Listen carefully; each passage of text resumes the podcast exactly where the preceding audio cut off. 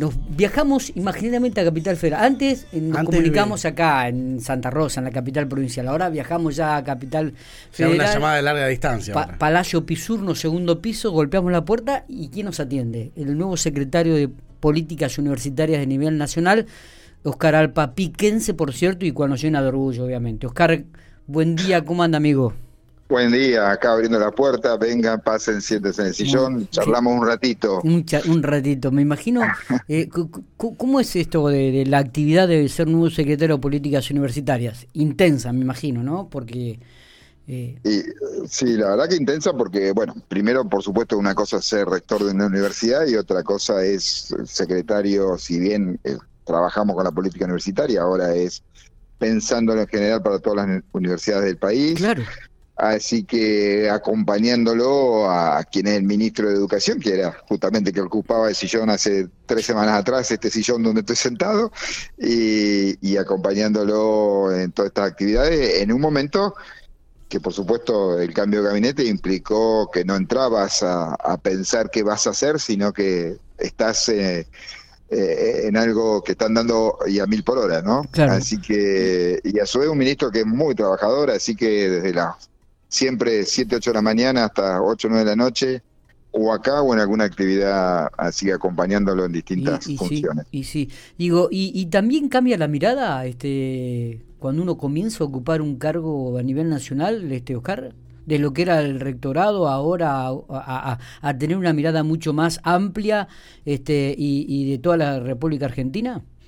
Mira, sí, siempre cambia. La verdad que eh, uno trabajando, o sea, estando en el rectorado y después a su vez en su momento estuvimos en el CIN en distintas actividades, presidiendo distintas comisiones, uno iba teniendo una mirada más nacional, porque por supuesto si presidí una comisión no tenés que pensar de tu universidad, sino en el resto, pero también sabemos que es distinto, vean, siempre hemos dicho, no lo mismo nuestra universidad, que la podés comparar con alguna otra, no sé, Río Cuarto, San Luis, a la del conurbano, que es una realidad que ya sabíamos que es distinto y otra cosa es estar y, acompañarlo al ministro conurbano y estar recorriendo y conociendo, o bueno, estar junto eh, en la UBA, que por supuesto es una realidad distinta y aparte y paralela, ¿no? Pero, digamos, no es que sea tan distinta, creo que lo más distinto es estar en el Poder Ejecutivo Nacional, ver eh, desde adentro, ahí sí ya siendo funcionario, esa creo que es, la visión que uno más tiene que cambiar y conocer y saber, porque bueno, como decía, es es aprendizaje a cada momento, ¿no?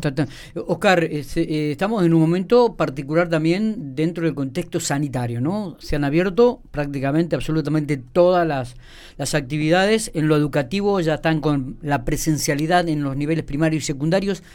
Contanos un poco la, la, visión que tienen del aspecto universitario, que es totalmente diferente a lo que es un nivel primario y, y, secundario, digo, teniendo en cuenta que hay muchos chicos que se trasladan de una provincia a otra, ¿no? ¿Cómo, cómo, cómo han manejado esto y cómo lo van a seguir manejando? Exactamente, ya creo que lo hemos hablado en su momento como, como rector. Bueno, por suerte el criterio del mismo que uno mantiene acá. Y en la primera semana se firmó un convenio, el CIN, que acordate que es rectora y rectores de universidades públicas, y el CRUP, que es de las universidades privadas. O sea que de todas las universidades, un, acta con, digamos, que se firmó con el mismo ministro, estando como secretario, donde decir, volvemos a la presencialidad plena, pero ahí viene el agregado particular de las universidades, porque algunos decían, bueno, ¿por qué las universidades no vuelven como la primaria y la secundaria? Bueno, como dijiste vos, la realidad es distinta y el cómo es eh, respetando lo que llamamos el contrato académico, digo entre comillas porque fue una figura, eh, digamos, que, que, no, no existe en lo, en lo jurídico, pero en esto de que cuando vos te escribieron una materia en el segundo cuatrimestre, en junio, julio, los chicos se inscribieron y dijeron, bueno, ¿cómo, viene, cómo está la la realidad de la pandemia, todavía seguimos en formato virtual, las universidades todos dijeron sí, hoy por hoy seguimos en formato virtual, entonces no se trasladaron a Pico, no se trasladaron a Santa Rosa,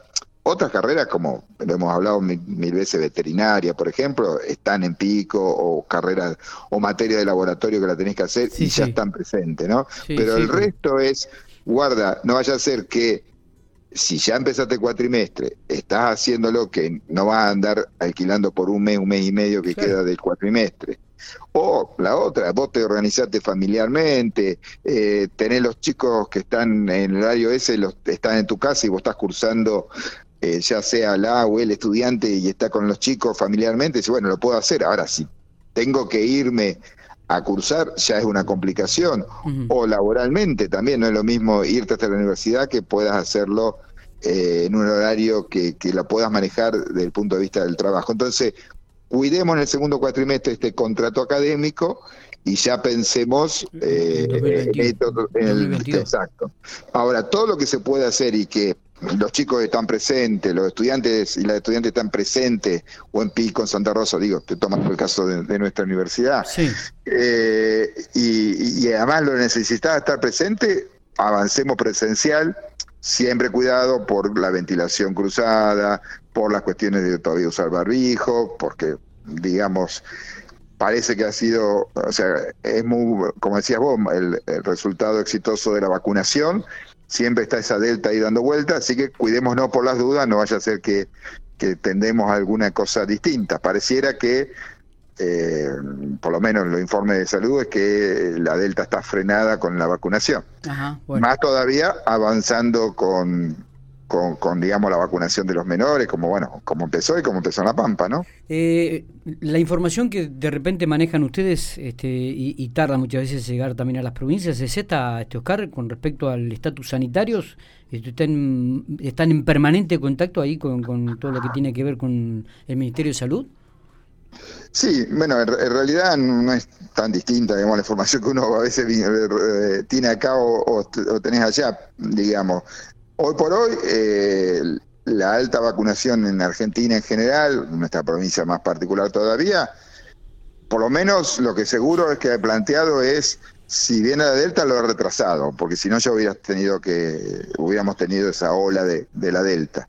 Eh, o sea, hoy por hoy, y los números epidemiológicos lo siguen planteando, de contagio sobre todo, así que hoy nos aventura que eh, a nivel académico hay que recuperar, volver a todo el tiempo que se haya perdido, en, sobre todo en la primaria y secundaria, ¿no? Sí, sí, totalmente. Eh, así que en eso se está trabajando en el ministerio. Está bien. A la universidad eh, es este, como te contaba, es presencialidad plena cuidada, respetando el contrato académico en este segundo cuatrimestre. Eh, Oscar, eh, ¿algunas novedades que, se pueda saber con respecto a lo que es políticas universitarias a partir de ahora este, y que el ministro de Educación de la Nación quiere implementar?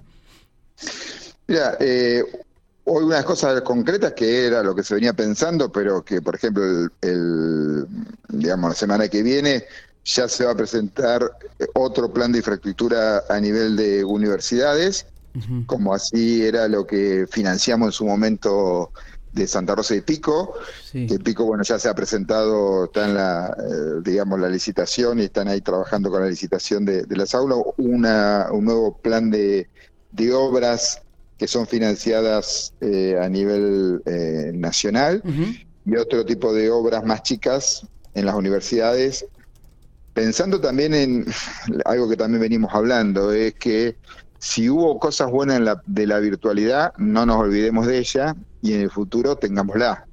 Entonces, todo el tema de aulas híbridas y de poder quizás un teórico repetirlo y que alguien lo pueda seguir y mirarlo y verlo en otro lugar. todas esas cosas eh, que de, golpe fuimos en emergencia en el momento de la pandemia, ahora tenemos que usarla en el lado positivo, mantener la presencialidad, pero si hay cosas digamos, herramientas, que creo que hay muchísimas. y el resultado es que lo hemos dicho, no solo nuestra universidad, sino la, todas las universidades que tengo conocimiento, 2020 fue récord de graduados.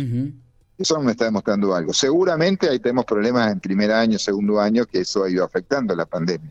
Bueno, eso tenemos que trabajarlo, así que sobre eso el tema de conectividad muchísimo. Mañana se firma con, eh, con ENACOM, que es el organismo digamos, que controla a nivel nacional el tema de comunicaciones, sí. para eh, todo el tema de comunicaciones para universidades, lo que se llama Wi-Fi 6, bueno, mayor velocidad y mayor conectividad para las universidades y que esto sirva también, por supuesto, para docentes y estudiantes, ¿no? Totalmente, creo que esto es una buena noticia, ¿eh? Eh, estamos hablando del ámbito universitario, por supuesto, ¿no? Pero creo que es muy buena noticia esto que está diciendo este convenio de NACON con las universidades para potenciar todo lo que es la virtualidad y la conectividad sobre todo. Exactamente. por, por esto que estamos hablando, ¿no? Yo creo que sigue garantizando derechos la virtualidad, más allá que la presencialidad es importante, la relación social, que hay cosas que se han perdido y que tenemos que volverla a tener.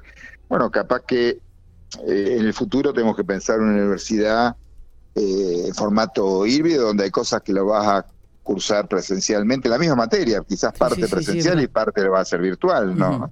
está, En el mismo lugar físico o, curso, o haciéndolo en otro lugar. Y después tenemos que ya pensar en los próximos, eh, o sea, ir pensando y discutiendo con las universidades mm, lo que tiene que ver con trayectos formativos, pensar en títulos de corta duración o títulos intermedios que también son importantes para, para certificar muchas de las, de las cosas que si no, digamos, no, eh, no tenés que esperar tantos años para recibirte en cuanto a que quizás quiera un título menor y te sirve. El otro tema es pensar con las universidades por qué estamos tan lejos de el, digamos el tiempo de duras de que realmente dura en la eh, que dura la carrera. O sea uno dice bueno una carrera dura cinco años seis años eso es la duración teórica pero sin embargo cuando vemos los números están en ocho nueve.